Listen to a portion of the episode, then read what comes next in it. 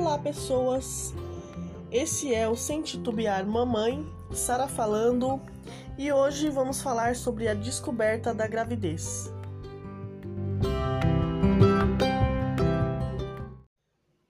Hoje eu vou falar um pouquinho sobre a minha experiência pessoal de como eu descobri a minha gravidez.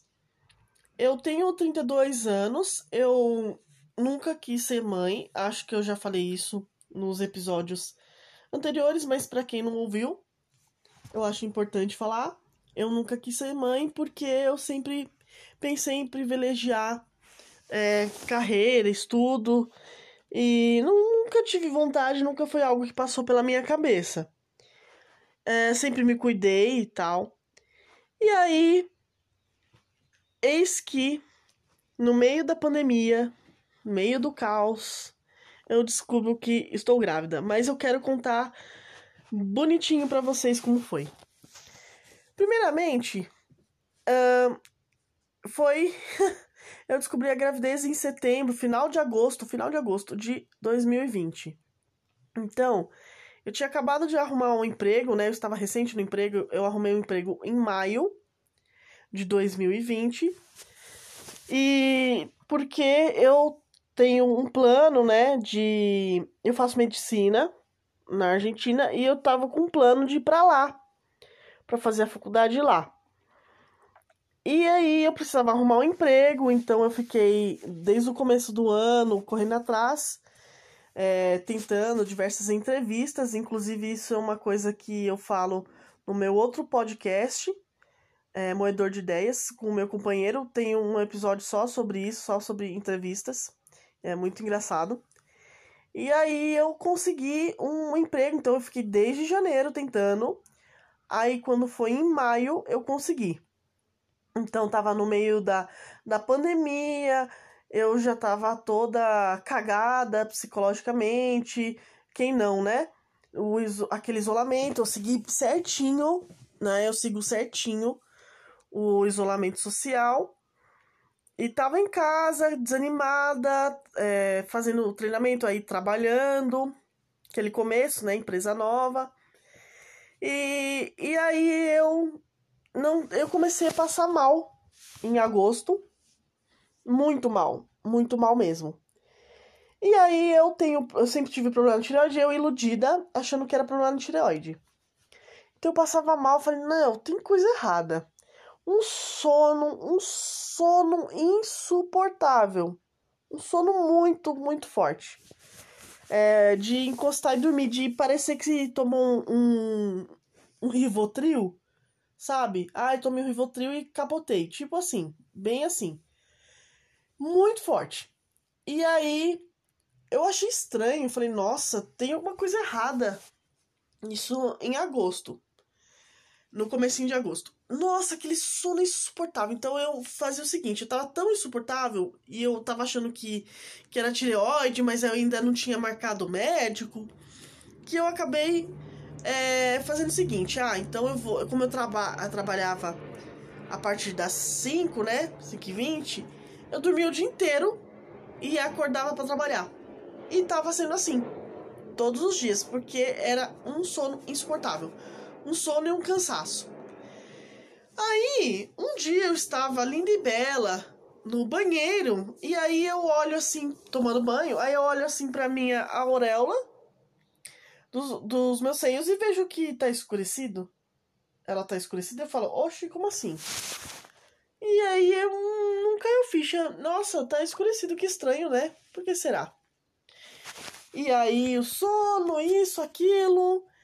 É, Aí eu comecei a. Eu, sou, eu anoto tudo, eu tenho um calendário de menstruação. Eu recomendo que vocês tenham, é muito legal.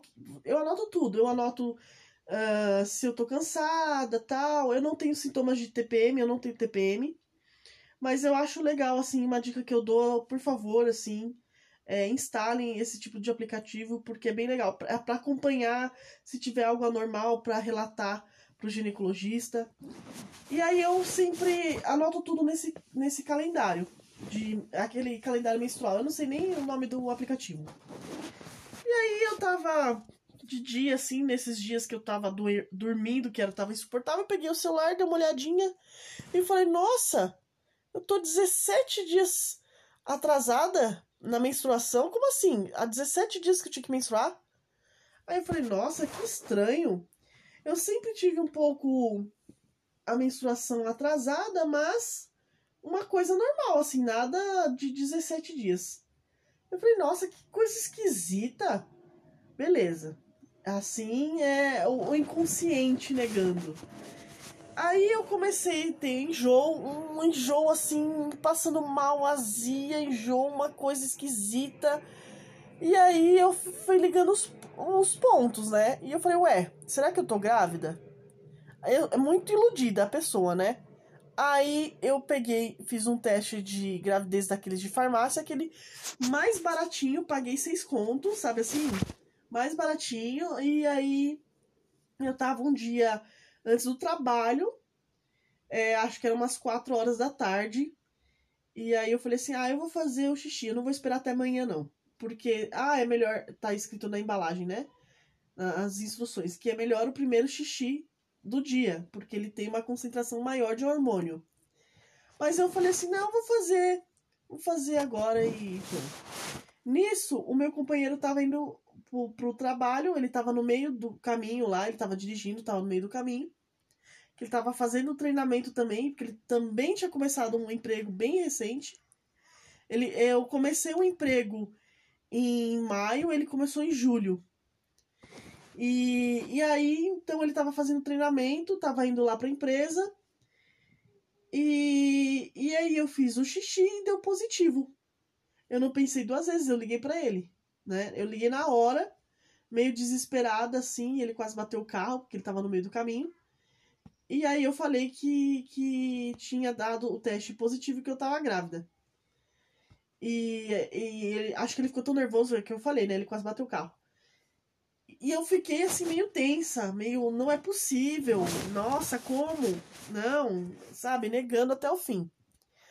E aí eu falei assim, não, vou fazer outro, né? Claro. E se for é algum problema da tireoide, minha tireoide tá zoada, isso explica o sono, isso explica o cansaço, sabe? A pessoa tentando raciocinar em cima é, do negócio.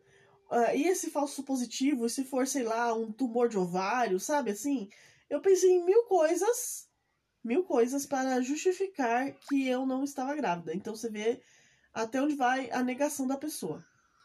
E aí eu comprei um outro teste e deu positivo.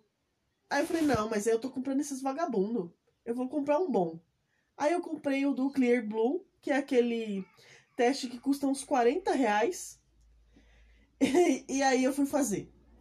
Fiz errado, eu não sei se eu fiz xixi demais, o que que foi.